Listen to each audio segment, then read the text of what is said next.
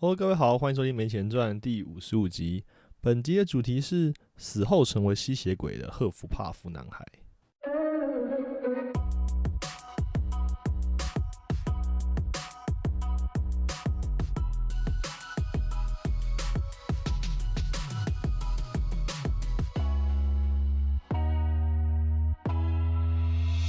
我看到标题，应该大部分人都不知道我要讲什么。呃，呃，因为上一集的《哈利波特》那一集非常反应非常好，这是我做了很久以来，然后又一次有终于有终于不是骂别人啊，或是评论时事啊，有比较好的收听率啊，所以我觉得蛮开心的。呃，那其实我跟来宾我们录起来聊起来也觉得很开心，因为我们都是哈利波特 fan 嘛。所以其实我在想，要不要嗯，那就来多做一个哈利波特系列或者什么的啊？如果你们有听到有听到的听众，你们觉得想要听我们继续聊哈利波特的话，麻烦去 Apple Podcast 留言啊，啊，记得给五星评价。然后你也可以去 Facebook 或者 Instagram 表达一下支持啊，就是让我们知道哦，这个真的是有人想要听的，有人想要看的。呃，因为我们来来宾是在英国嘛，其实我们录这样会有时差问题，是比较累的，就是要要特别塞时间啊，所以呃。真的是要有一定的这个民意基础，我们才会特别想要做这件事啊。当然，我们自己聊的也是很开心啊。啊，那呃，上一次那一集在讲哈利跟荣恩还有妙丽三个人之间的关系嘛。那书里面作者开始描述这种感情戏呢，主要就是从第四集《火杯的考验》里面开始。这一集有这个主轴就是三巫斗法大赛。那还有一个这本书是《哈利波特》，应该是前三集都还算还在一个可可。合理的厚度之内，结果到第四集的时候，有有那时候看过跟我们同一个年代的人，你看过那个第四集的时候，你会应该会印象非常深刻。突然爆厚，那本书变得超级厚，跟前三集比比起来，那个厚度完全是一个另一个层级。那时候你就吓到了。然后第五集开始就第五集就拆成两本上下集，直接直接变成两本。然后后来第七集也是上下集，呃，就是第四集就是一个超级厚的故事，然后也很完整。其实第四集真的是。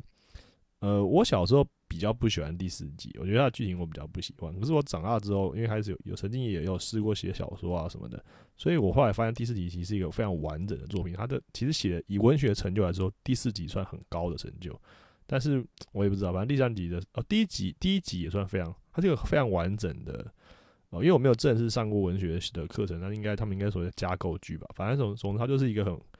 剧情的结构是非常完整，然后前后呼应啊，首尾呼应啊，然后你出现的角色都有用到它的效果，非常非常经典的文学写作技巧。那第四集更厉害，他前面一开始先写了一段好像跟主题群无关的魁地奇世界杯路线，就只是要讲说哦，哈利很喜欢魁地奇啊，然后其他人那个魔法世界里面都都很疯这个魁地奇这个运动，所以大家跑去看这个世界杯。诶，结果里面就看到了一个叫做维克多克朗的选手啊，然后哈利觉得哦，他的技巧很厉害，结果。再再过几个月之后，他就发现这个人其实还是学生，然后他现在正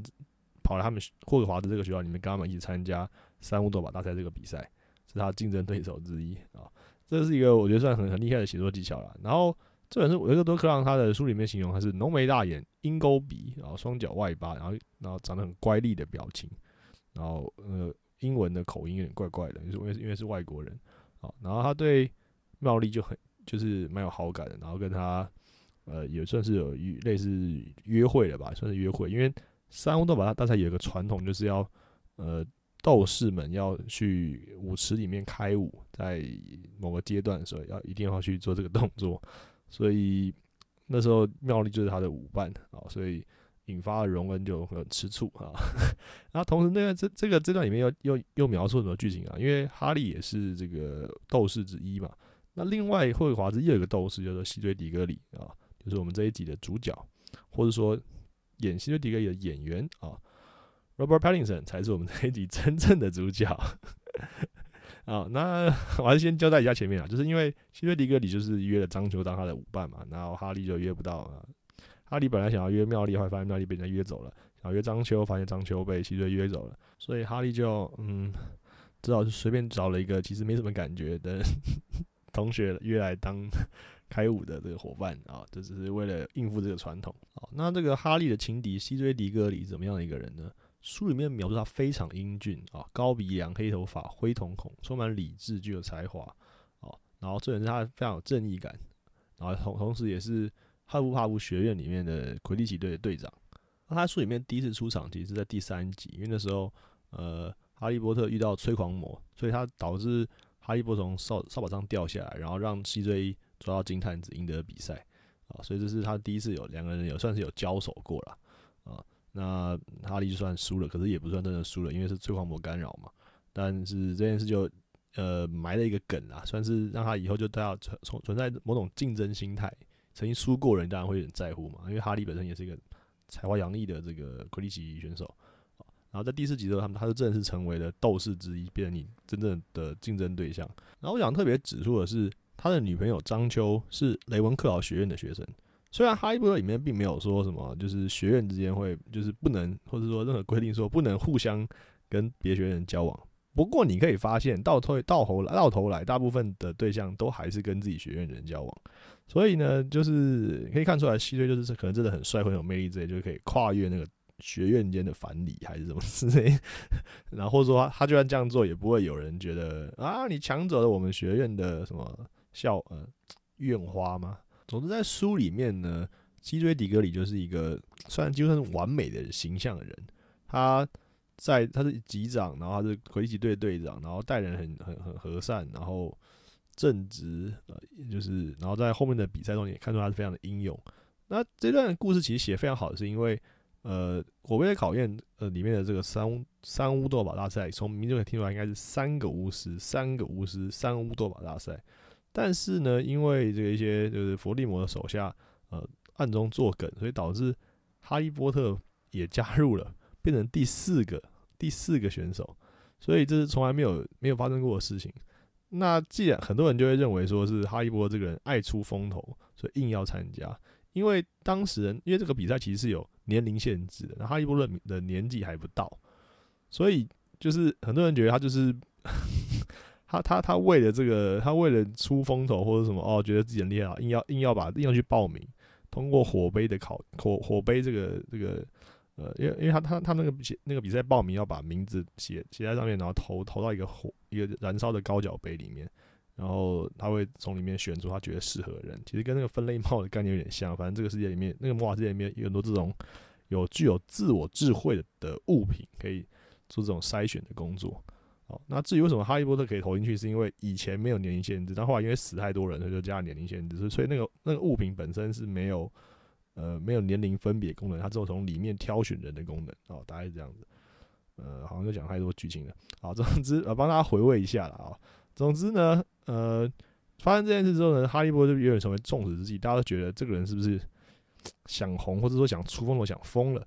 所以呢，那时候就有人制作了这个徽章，上面就写支持西归里、西追迪戈里，然后波特是大烂人的这个徽章。但是西追看到之后，他他就劝他的朋友不要带这种东西，然后叫哈利不要放在心上。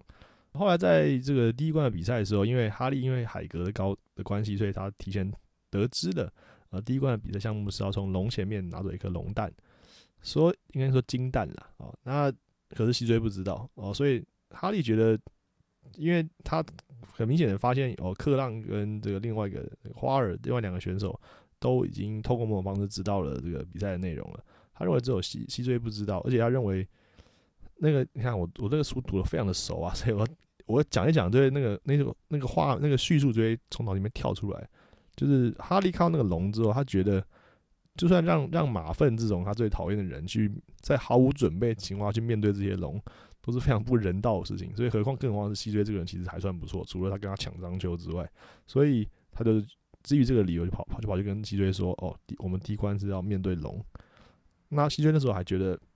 你是不是在在耍我，是不是在骗我，是不是是在阴我。哈。但是后来呃证明的就是哈利并没有骗他，然后西追就觉得哎你这个人也不错嘛，所以他后来第二关的时候反而是西追先发现那个金蛋的秘密啊，然后就告诉哈利要怎么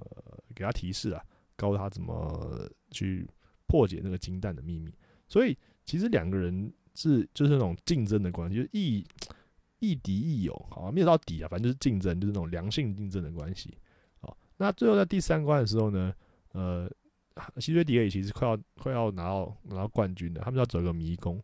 最后一关走一个迷宫，然后正中迷宫正中间有那个胜利的奖杯，哦，碰到奖杯你就赢了。那西追是第一个。靠近最靠近奖杯的人，可是呢，因为他那时候想赢想疯了啊，就 直接往前冲，就眼里没有看到旁边有一个蜘蛛啊要攻击他哦。那哈利去过去帮他帮他就是救他，就让他没有被杀掉，或者或者没有被打呃没有就是没有被蜘蛛给制服了。所以呃他认为这样的话的哈利才是真正的胜利者。但是当时其实哦这边又写的很好，他说就是哈利为了救他，所以就跟蜘蛛缠斗，然后就他弄伤了脚，所以哈利是有点一拐一拐的。那就不可能再跑路了，跑步了。那他不能跑的话，就不可能跟西追比速度去碰那个奖杯。所以他认为就是西追就赢了。那西追觉得就是是其实是因为你你你帮我，我才没有被蜘蛛打倒的。那那这样的话，怎怎么可以算我赢呢？所以他就觉得。他就觉得啊，你你你去吧，你去碰那个奖，你去拿那个奖杯吧。虽然书里面就是说，他转身放弃了赫夫帕夫数百年来未曾得到过的荣誉啊，就是拿到这个三三巫斗大赛的冠军，而且是以赫夫帕夫的学生的身份啊，因为赫夫帕夫在呃霍格华兹的四个学院里面算是最最弱的、最差的学生能力程度程度最差的一个学院啊。但是后来哈利就想一下，就讲说，嗯，就是那不然算了，我们两一起拿。同时去碰那个奖杯吧，一起拿起来，这样的话就是我们同时获得冠军，然后都 A 都 A 都是代表霍格华兹啊，共同获得冠军啊。那西追觉得嗯这样也不错，还可以，还可以接受啊，然后就去碰啊，结果是不是那个奖杯已经被说换成了港口药？他们的手一碰到那个奖杯之后，就立刻被传送到了呃伏地魔的所在地，然后伏地魔就命令他的手下从尾杀掉了西追。那这段叙述也是非常的有印令人印象深刻。我我其实很。不太知道，呃，应该说，我如果知道的话，我就发财，或者我就出大出名了。就是到底你要怎么去写一个场景，会让人印象深刻？但他的他用的很简单的字句，他也不用什么华丽的字句。其实我我一直一直都觉得华丽的字句不是不能用，但是要用在特定的地方。他就他就就讲说，佛利摩就讲说，把多出来的人杀掉。他用多出来的人，这这句话就是，其实我觉得我不知道，你可以说我解读过多，但我觉得他就是。有包含了一定程度的轻蔑或是忽视，然后或者说反过来凸显了哈利波特的重要性，所以他是多出来的人，他根本不在乎他是谁，然后他就就发了一个索命咒呢，就把西追杀掉了。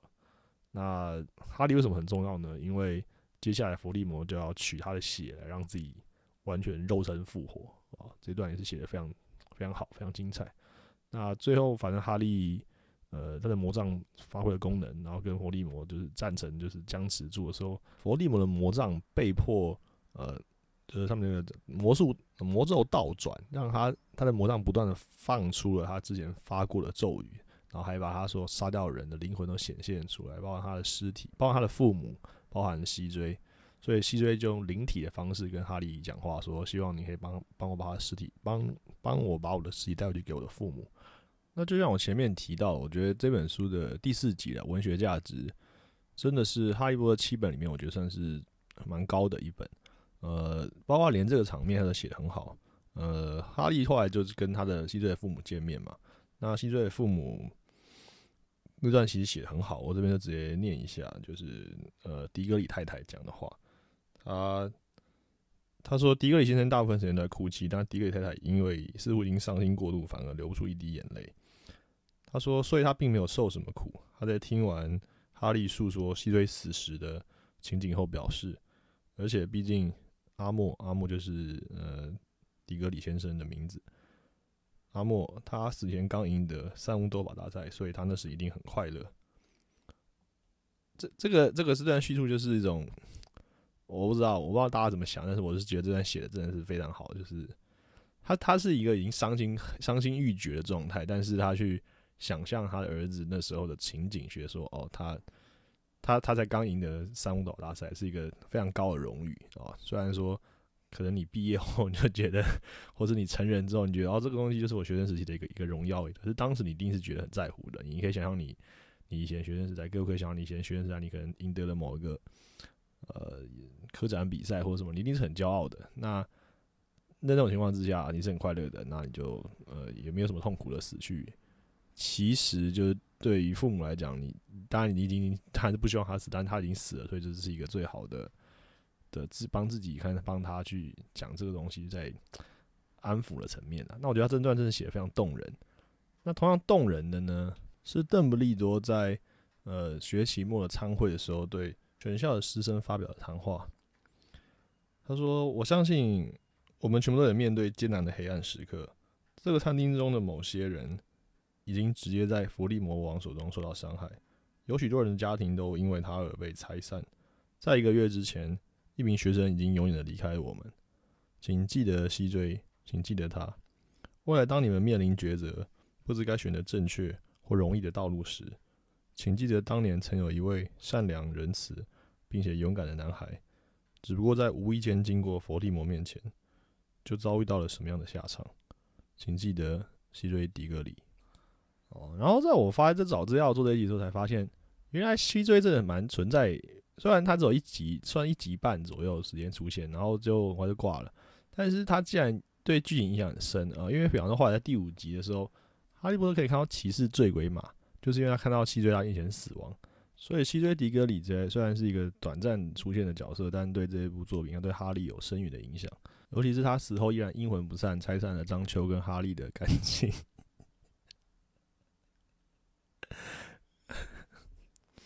好好，总之，那西追死后怎么样呢？他就变成吸血鬼啊。好，终于讲到我们这集的主题，因为知道吗？各位发现你我我先讲十六分钟还在还在那个哈利波特的范围，但我们现在终于要进入这一集的正主题，Robert Pattinson。好可怜，没有特效，还要自己拍手。好，Robert Pattinson 就是演西追的这个演员啦。事实上，哈利波特就是他的第一部荧幕大作，然后也因此而走红哦。我查资料是这样讲。但是我当年看到这个角色的时候，因为书里面刚前面讲，书里面比如说他非常的英俊，我看到电影里面选他选 Robert Pattinson 罗伯派丁森啊 Robert Pattinson 来演这个角色的时候，那个时候我就觉得演员没有很帅啊，然后那个克浪更是让我我失望，我相信应该有非常多人都非常失望吧，就是克浪啊、西追都是让大家非常失望，因为书里面都描述的非常非常的棒。就像我们上一集讲过，书里面开始在第四集就开始描述每个人的长相啊，比方妙丽就其实蛮正的，还不错啊。然后虽然有点小龅牙什么的啊，虽然后来用后来就用魔法偷偷偷偷搞定了啊。然后就是总之就是有开始描述大家的俊俊俏的长相或者外就是优秀的外表这样子。可是西追都选出来的时候，我并没有觉得很帅，我觉得这个角色被人浪费掉了啊。然后花儿也是想，就是他不是好米拉的协同嘛，应该要超级正，结果也还好。就让大家有点失望吧。然后这个第四集最后变第四集之后，唯一的爆点一个亮点就是哦，妙丽穿礼服哦，真正 Emma Watson 真的正哦，这是第四集的爆点。但是根据大家的讲法，网上的讲法我不知道，当年我是我是没有感觉，但反正他们说 Robert Robert Pattinson 因为演了西追之后，其实还是有蛮红的，所以他后来又接到了让他更更最红的更红的更上一层楼的作品，就是《暮光之城》Twilight，他里面演个吸血鬼。好，这就是 这这集标题的由来啊！死掉的荷花，荷花，他们他们男孩死掉之后变成吸血鬼啊。那事实上，哈利波特里面有也是有吸血鬼这个设定啦，只是说并没有出现真正出现在主在剧主线里面出现，他只是顺带提到而已。那所以罗你受访问的时候，本来有讲说他曾经想要设定一个吸血鬼老师在在霍华兹里面里面就是授课，但后来因为某些理由就把这个这个构概念这个构想给放弃了。那 Robert Pattinson，他你看他先演 CJ 也是一个帅帅哥角色，虽然我觉得还好啦。那后来又演了这个《暮光之城》，当年的风靡万千少女的吸血鬼爱情故事啊，狼人吸血鬼的。那当当初喜欢这一部人，应该会被某些人唾弃哦，就是 觉得你怎么会爱这种傻眼的啊？其实其实就很像台湾，其实就像偶像剧，像亚洲偶像剧，就那种。完全超级不切实际，但只是他们弄他们弄了一个比较奇幻的的设定哦，吸血鬼跟狼人啊，然后这个争夺少女的这种诡异设定，然后比方也是一个也是一个很智障的剧，就对，就是现在现在骂智障应该不会有人生气的，但当年如果你敢骂的话，可能很多女生跟你翻脸。那呃 r o b i n s o n 就靠当剧剧中这个 Edward 这个这个帅气吸血鬼的这个角色呢，呃，风靡万千少女，成真正的这个呃明星哦，大明星，好莱坞大明星。可是私底下，他其实是一个非常非常强的、非常神经、非常讲话非常直接、非常有趣的人。所以我后来看到他这段针对这个《暮光之城》的访问之后，我就觉得我这个人超棒的。然后后来看他从他要演要开回来演天人，然后甚至接演了蝙蝠侠、新代蝙蝠侠角色之后，我就觉得哦，真棒！这就是我想跟大家介绍的 Robert Pattinson 啊。那我们接下来就一个一个看他到底讲过什么惊人的发言。首先，Robert Pattinson 针对这一部应该说有四，总共拍了四集哦，《暮光之城》当总共拍了四集电影哦。第三集好像也是跟当时的风潮一样，就是把最后一集分拆成上下集。哈利波特也是这样啊，那时候好多电影都是这样，Hunger Game 也是这样，就是都是最后一集片直接拍两部，看这骗钱。好，好，那这个他在他在他面对这个让他成为真正主流、超级收入很高，然后这是超多人认识的这种大明星的这部电影《暮光之城》，他的看法是什么呢？他说呢，当我读这个原著小说的时候呢，我感觉这本书根本不应该被出版。他说：“暮光之城的故事好长好长好长，我们就一直拍一直拍，好像要拍到永远一般啊。事实上，那时候就已经有人吐槽说，《暮光之城》根本就是台湾八点档的剧情啊。他说，如果在如果如果在现实中遇到 Edward 爱德华他演角的这种人，他说他绝对是那种变态杀人魔 的类型。然后你就想想看最基本的事情，他说 Edward。”告诉贝拉，就剧中女主角说：“呃，他至少杀死四十到五十个人，而且他们真的不应该在一起啊！因为 Edward 跟他相处的每一分每一秒的时候，都想要杀了他。结果贝拉的反应是：哦，我不在乎哦，我爱你啊！哦，所以我不在乎哦，代表他脑子肯定有各种问题啊！我拿我的脑子也有问题啊！然后他又吐槽，这都是他在访问时候真的说出来的话哦。他说：我相信作者 Stephanie 把自己当做贝拉。”我记得他提过说，他写这本书的灵感是来自于一场梦，所以就是想是在说他好像是梦到了，梦到有一天梦到一个帅哥，然后说哦，我一定要把这故事写下来，嘘嘘嘘写完。所以说这个女的，她她说她用词是 madness 啊，就是这个女的根本就是疯了。就你好像就是你做了一个春梦，然后你就是或者什么，然后你就要就要把它写一本书，然后就来大卖哦。然后他说，我觉得最好笑的事情就是这个，他说我在《暮光之城》的。里面的演技总结来就就是一句话，就是我眼睛里面戴着隐形眼镜，超级不舒服的。然后接下来就眯着把眼睛眯起来，这样子，嗯嗯，然后 stare stare 瞪着前面，哦，然后的表情的轻，他说表情的轻度便秘和抽了大麻的混合，所以这部电影其实我蛮好演的。哦，还有一个吐槽很好笑，他说吐槽说。我我演一个一百零八岁的吸血鬼，然后跑去跟一个嗯十八岁的少女在一起，这这这是什么概念啊？还有很多啦，他吐槽说，比方说里面那时候超级多的影迷都有吐槽，就是应该说去看电影人不记得是影迷，就吐槽说，你一个一百零八岁的吸血鬼跟好像三百岁的狼人在一起，你们竟然不知道怎么处理吸血鬼婴儿，你们还要上网查，上雅虎搜寻查。应该是不知道雅虎付了多少钱，那时候去买那个 搜寻费用。这以上刚刚那些全部都是 Robert 人在接受访问时候 亲口讲出来的话，你可以看出来，就是他这是一个非常 real 啊。我们之前之前介绍过嘻哈精神，就是 real 是一个重点，他是个非常 real 的人。然后作者知道非常非常的强。好，那。除了这个《暮光之城》之外，他演完《暮光之城》之后，他就是已经成为大明星了嘛。那可是他并没有立刻投身去拍一部一部的这个这个好莱坞大片或所谓的热门动作片或者什么之类的片，而是转往了一些呃小的艺术电影，变得非常的低调啊。像他去拍一部叫《The Good》叫做《Good Time》啊，台湾那翻译叫《失速夜狂奔》，然后还有《灯塔的 Lighthouse》，都是小制作的艺术片啊。那这些东西就是他。他就去转为去拍的这个艺术片是什么理由呢？那事实上是因为他当时去拍的这个，首先你看出来他对《暮光之城》就是不太喜欢嘛，就是他觉得这根本就是一个乐色，根本这部电影跟书根本不应该被拍出来，不应该被写出来。那 可是他又是这样成成名的，那他他可能内心他就说过，他就是他觉得他的演技其实并不好。那他他如果演，他如果就一直靠这种老实说话，就是你靠外外表去去去演这种演这些片的话，其实你迟早会。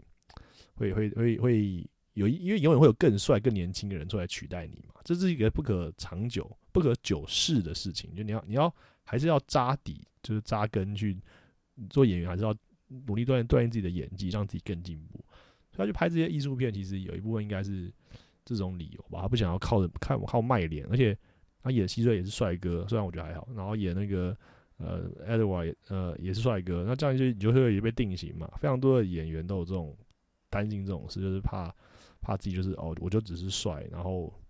被大家都觉得我就只能演这种偶像，我只能演这种帅哥的角色，然后就其实就没有办法发挥我真正的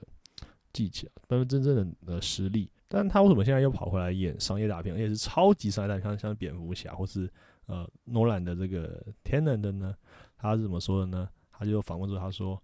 啊，因为我之前拍艺术片的时候根本就没有人要看啊，所以我只好回来拍商业片啦。这是超级诚实啊！那他在拍片的时间内，我发生过一个我整个里面我最喜欢的故事啊。他在他说他在西班牙拍片的时候呢，发发现有那种疯狂粉丝啊，这种 stalker，英文叫 stalker，s t a l k e r，就是这种跟踪狂啊，就是骚扰他们的明明星，呃，很多名人都遇到这种困难，就是就是有有有些 fan 太太执着了，会一直跟踪他骚扰他。他说这个人他每天都死守在他住的饭店外面，每天都会出现啊。那一般人就会看到这觉得很麻烦，可能要派警卫去把他赶走啊，或者什么就是保镖跟他处理一下。就派在罗米森，我们的超级康天王怎么做呢？他说呢，那时候我觉得有点无聊，而且有点寂寞，因为他在外国嘛，啊，他是英国人啊，那他说我觉得很无聊，所以呢，我就邀请他去吃一顿晚餐。在吃饭的过程中呢，呃，我就不断跟他抱怨我生活中遇到的所有事情，结果后来他就再也不曾出现过了。然后还补充说：“哦，我我很容易让人感到很无聊，大概只需要两分钟吧，你就会觉得。”这个人很无聊，这是我听过处理这种狂热粉丝哦最成功、最有效、最漂亮的方法，真的是非常的厉害啊！也只有他这么强的人想得出来，一般人应该很害怕吧？哦，绝对不会跟他出去吃饭的。那他后来拍的这个诺兰这个《天能》这部烧脑啊，这个剧情非常难难懂的片啊，我也去看了，我也觉得老实说，我觉得很多我都觉得不太合理了。那当然，他一定有一些他的合理的解释方法。反正那时候网络上也讨论了很久嘛。那就有人反问他说：“哎，请问你，你知道你有看懂吗？你知道在拍什么吗？”就他直接说：“哦，我拍的是拍的期间内完全都不知道在拍什么。”哦，那后来的访问中，因为前面有提到嘛，他后来就去拍艺术片，然后后来发现哦，艺术片失败了，然后就后来拍商业片。啊，所以就有人问他说：“那假设你现在拍这个 DC 的这个蝙蝠侠，也是超级大商业片，你又失败了？”那怎么办呢？结果他就说：“那我只好去拍 A 片了。”这个人真的是超级好笑哦。然后，呃，事实上，他他当初人他当初去演这艺术片的这件事情是有回报的哦。因为其实那个呃，Batman 的这个新版的这个蝙蝠侠的导演啊，就是他就是说，他就他就是看他演了《Good Night》这部电影之后，才觉得对这个演员的表现难以忘怀，然后希望他演这个新一代的 Bruce Wayne。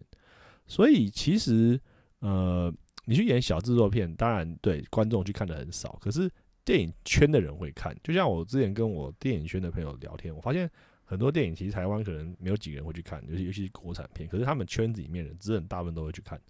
一部分当然是可能挺他，可能他可能根本认识那个导演，认识那个演员，或是认识里面的一些制作，所以哦，这是我朋友的作品，所以我去看。但更多时候他们是在。嗯，就是自己圈子里面更关注，就是艺术片啊，或者什么比较小众的片，他们愿意，他们还是愿意去看，然后去里面吸收，然后学习技巧。所以，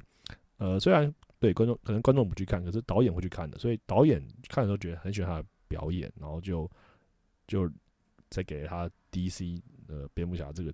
超级大片的机会。所以其实他这七八年的这种沉淀是有一定的回报的哦。但是那个那个 p a r o m s o n 当然是不会鸟别人，所以。所以，当他一公布说这个新的蝙蝠侠是他的，是 Pat Robinson 的时候呢，很快就有一些影迷觉得这个选角嗯不太好。那很多理由啦，那除了就有一些其中其中一个理由就是他们觉得呃 Pat Robinson 的这个身材不够好哦。当年的 Christine Bale 演的时候，他练的超级超级壮。Pat Robinson 他的身材就是非常的算是非常的普通啦，以这种他不是这种肌肉男哦。然后。Harrison 又又又又又开始吃了橙汁豆包豆沙包，他就说：“哦，华纳帮我找了一个专门的健身教练，还给我抗力球和哑铃哦，但是我完全无视了这两个东西。”他说：“如果演员一直执着于健身，就会造成一部分的问题。你要知道，七零年代可没有什么演员在健身，就连 James Dean 都也没有也不怎么壮啊。”他虽然是这样想，他话锋话锋一转，他又讲说：“哎，但是我之前打电话给演猫女人的演员，他告诉我现在停拍这些日子呢，他每星期都会锻炼五天。”啊，只有我几乎什么都没有做。啊，那在天能之后，应该有更多人都认识了这位超级强的演员。那我们这边他关于他强的故事也差不多就接到这边。那我非常推荐各位去看啊，我连接会附底下延伸阅读会附，就是他当初受人家访问讲拖赖的那个影片。哦，真的超级好笑，会笑到会笑到流泪。好呀，感谢收听啊，那我们下回见。